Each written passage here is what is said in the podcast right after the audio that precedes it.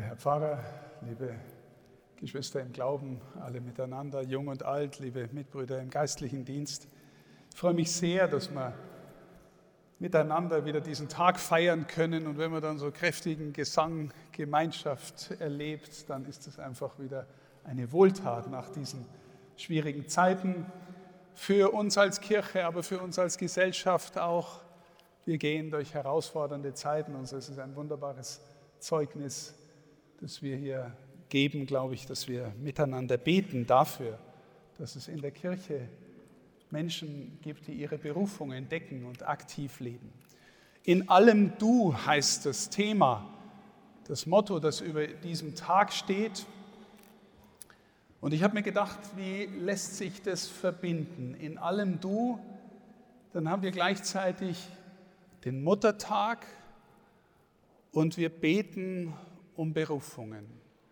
Und dann ist mir dieses Bild gekommen, das der Herr Jesus in der Heiligen Schrift selber benutzt und Paulus immer wieder verwendet, dass es, wenn es um das Reich Gottes geht und wenn man sein Hineinfinden ins Reich Gottes erlebt, schon in dieser Welt, dann ist es wie eine Neugeburt. Und das hat mich dazu bewogen, mal nachzudenken, versetzen wir uns doch mal miteinander, so gut es irgend geht, in ein kleines Kind, das auf die Welt kommt. Vielleicht sogar versuchen wir es auch, wir haben es alle durchgemacht, aber keiner kann sich natürlich erinnern. Aber wie wird es wohl sein, was ein heranwachsendes Baby im Bauch einer Mutter erlebt?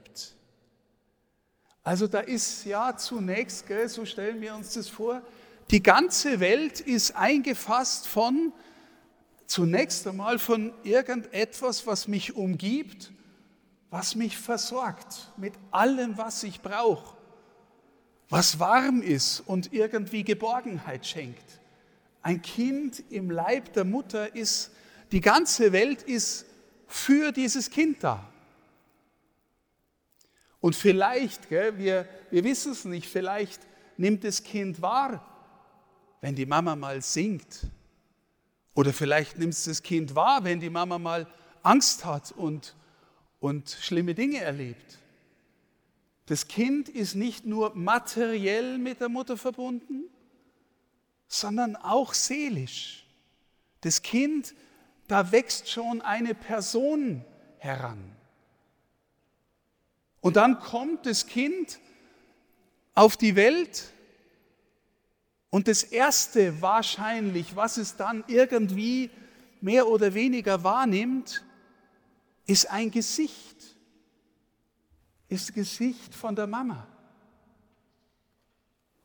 Und wissen Sie mir, wenn wir dieses Motto haben, in allem du, die Welt die ein kleines Kind erlebt, wenn es auf die Welt kommt, ist in allem du, ist zunächst einmal nur die Mama. Und die Mama verkörpert auch alles andere, was dem Kind dann zukommt. Die Mama gibt dem Kind Nahrung. Das Bettchen, in dem das Kind schläft, ist von der Mama vorbereitet worden. Das Zimmer ist irgendwie durchwaltet von der Anwesenheit der Mama. Der Papa kommt dann auch hinzu, natürlich. Gell? Und irgendwie sind sie dann, werden sie nach und nach eine Familie. Aber wenn das einigermaßen gelingt, Kind werden, hineinwachsen in eine Familie, dann erlebt ein Kind, wenn es einigermaßen gut geht, ein bedingungsloses Ja, eine bedingungslose Freude, es ist gut, dass du da bist. Und das ganze Herz der Mutter, des, des Vaters ist auf das Kind hingeordnet. Es ist, als wenn die ganze Welt, die es gibt für das Kind, für das Kind da wäre. Es ist ein kleines Paradies. Alles ist für das Kind da. Und dann im Aufwachsen wenn das wieder einigermaßen gut geht. Gell? Es gibt ja auch äh, zerbrochene Verhältnisse. Aber wenn es einigermaßen gut geht, dann weitet sich diese Welt nach und nach aus.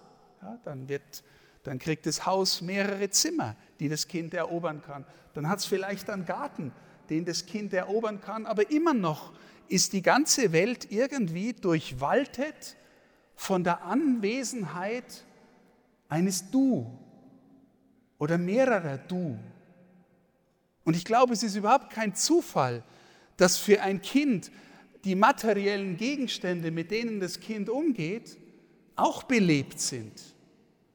Natürlich lebt der Teddybär, die Puppe. Natürlich ist die lebendig.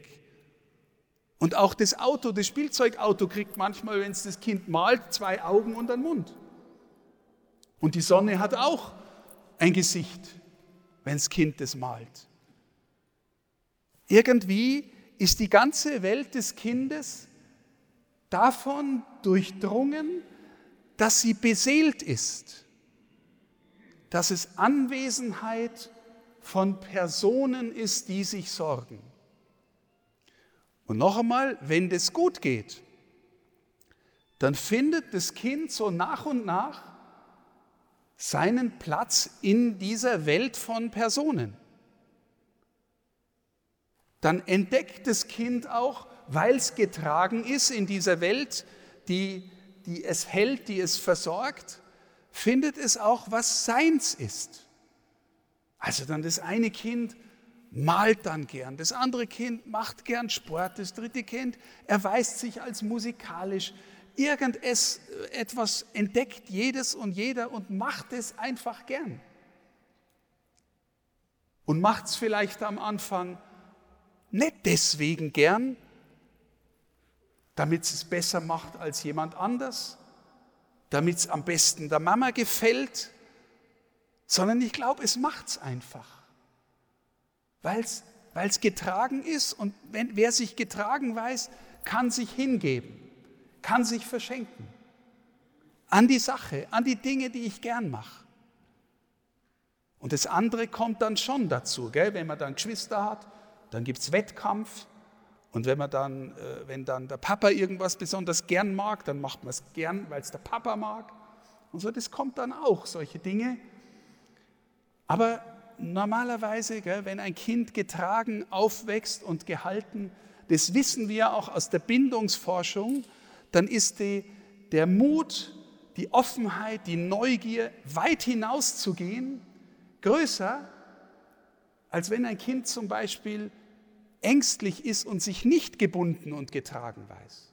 Das wissen wir aus der Psychologie. Ja? Also das Kind, das irgendwie weiß, Mama ist da, Papa ist da, die ganze Welt sorgt sich um mich, kann sich öffnen, hingeben, die Welt erobern. Okay, so viel jetzt einmal ideal gezeichnet. Was dann auch noch dazu kommt, in dieser Welt der Familie merkt man dann plötzlich, jedes Mitglied der Familie nimmt seinen einzigartigen und unvertauschbaren und unersetzbaren Platz ein. So wie du in deiner Familie jetzt da bist, so kann kein anderer da sein. Und wenn dann einer fehlt und herausgerissen wird oder abhaut, dann fehlt was, dann merken wir, wir spüren, wir sagen das dann auch, wenn jemand stirbt, da wird jemand herausgerissen aus unserer Mitte. Dann ist wie ein gefülltes Loch da, weil jemand fehlt, der diesen Raum, diese Atmosphäre, dieses Bezugsverhältnis erfüllt. Ja? Okay, bleiben wir beim Bild der Familie. Jetzt das Kind wird groß, geht raus, will sich von den Eltern emanzipieren, gell? vielleicht eine Zeit lang interessiert sie nimmer, was die Eltern sagen oder die Verwandten. Ich will ich selber sein. Geht raus in die Welt. Und jetzt, wenn das Kind oder der Jugendliche oder der junge Erwachsene sich nicht mehr automatisch getragen weiß, wenn dieses, dieses hineingeliebt worden sein in die Welt irgendwie weniger wird, verletzt wird, zerbricht, dann stehe ich in der Welt da, vielleicht alleine, und frage dann erst einmal, wer bin ich überhaupt, was mache ich hier überhaupt? Und muss schauen, dass ich überlebe. Und dann muss ich mir meinen Raum sichern. Und dann muss ich mich vielleicht gegen andere absichern. Und dann muss ich an mich raffen, was mich hält. Stehen Sie? Das ist die, der Zustand des Menschen, den wir aus dem Glauben heraus den gefallenen Menschen nennen. So lebt der in der Welt. Und was hieße jetzt neu geboren werden? Liebe Schwestern und Brüder, wenn Sie überhaupt fragen, warum Christus in diese Welt gekommen ist, dann ist die Antwort, die wir aus dem Evangelium haben, damit Sie zurückfinden in die Familie des Vaters. Damit Sie lernen zu glauben, dass alles, was Ihnen in dieser Welt begegnet, auch vom Vater gewollt und getragen und eingeborgen ist. Ja, wie, Herr Bischof? In der Pandemie auch, das Virus auch, der Krieg in der Ukraine auch. Ja, liebe Schwestern und Brüder, glauben Sie, dass Gott in der Pandemie und dass Gott in der Ukraine-Krise und im Krieg, dass der dann nicht trotzdem das Souverän bleibt? Der Schöpfer des Himmels und der Erde, der die Welt liebt? Will Gott die Pandemie? Nein. Will Gott den Krieg? Nein. Lässt er den Menschen laufen, damit er in seiner Freiheit auch Zeug machen kann, was Gott nicht gefällt? Ja. Warum? Weil er ihn liebt. Kann er ihn zurückzwingen? Nein, zwingen kann er ihn nicht. Die Liebe kann nicht zwingen. Die Liebe kann nicht zwingen. So, was ist jetzt der Glaube und die Neugeburt? Der Glaube ist in die innere Bewegung finden, dass alles, was passiert, trotzdem, trotz allem und auch in allem, weil die Welt ist ja auch schön und wahr und gut in so vielem, in allem spricht mich ein Du an, spricht mich einer an, der es gut mit mir meint. Wissen Sie, liebe Schwestern und Brüder, die größten Zeuginnen und Zeugen unseres Glaubens haben wir auch in den allerschlimmsten Höllen von Auschwitz und im Krieg in der Ukraine und in Kriegsszenarien. Auch da gibt es Männer und Frauen, heilige Menschen, die den anderen bezeugt haben, dass was, egal was passiert, Gott ist das Souverän und du kannst ihn selbst in dem finden, was da jetzt Schlimmes passiert. Selbst darin ist er auch noch, zu, weil er das Souverän ist. So, Ignatius von Loyola, in allen Dingen Gott suchen und finden. Der Glaube hilft uns. Warum gehen wir wieder, immer wieder in diese Kirche hinein? Weil wir an den gekreuzigten glauben, der mitten im Kreuz uns gezeigt hat, dass der Tod nicht das letzte Wort ist, sondern dass er das Souverän über den Tod ist. Und dass wir hinausgehen und es in unseren alltäglichen Lebensbezügen immer wieder neu realisieren und Zeugnis davon geben, was auch passiert. Und jetzt, je tiefer, liebe Schwestern und Brüder, wir in, dieses, in diesen Glauben hineinfinden, ich habe einen Vater und ich habe in Christus einen Bruder und Herrn, der mir hilft, wenn ich mit ihm lebe, die Dinge auf ihn hin zu sehen. Dann werden wir Brüder und Schwestern. Dann werden wir wirklich Familienmitglieder. Dann merken wir, wie wir zusammengehören und zusammengewachsen, um miteinander der Welt Zeugnis zu geben. Und je tiefer ihr Glaube wächst und dann auch ihre Berufung, werden sie entdecken, dass dort, wo sie stehen, ein einzigartiger Platz und Raum ist, den nur sie einnehmen können. Sie sind unbedingt geliebt, jeder und jede von ihnen hat einen Ort, einen Weg, eine Aufgabe, den nur sie gehen können. Als Mitglied der Gottesfamilie. hineingeboren werden, mit neuen Augen die Welt sehen, mit neuen Ohren die Welt hören und dahinter immer wieder realisieren, in allem du. Er ist und bleibt der Souverän, liebe Schwestern und Brüder. Er ist und bleibt unser Vater. Und in seine Berufung hineinfinden, wo auch immer sie stehen, ob sie zum Priester berufen sind, zum Ordenschristen, zum Familienvater, zur Familienmama, zur Alleinlebenden, wo auch immer, wenn sie dort hineinfinden, dann können sie dort, wo sie stehen, Zeugnis geben von dem, der sie liebt und der ihnen hilft, neu geboren zu werden. Und dann brauchen sie nicht mehr raffen, sich absichern, die Ellenbogen ausstrecken. Warum? Sie sind getragen und gehalten. Sie können ihr Herz öffnen.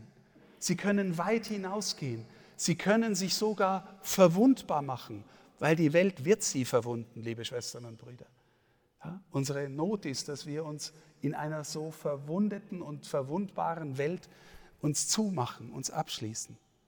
Wenn wir uns getragen wissen, wenn wir innerlich unseren Ort eingenommen haben und wissen, da gehöre ich hin, da will ich dem Herrn dienen und Zeugnis geben von seiner Liebe, von meiner Gotteskindschaft, dann sind wir auf der Spur unserer Berufung, jeder und jede.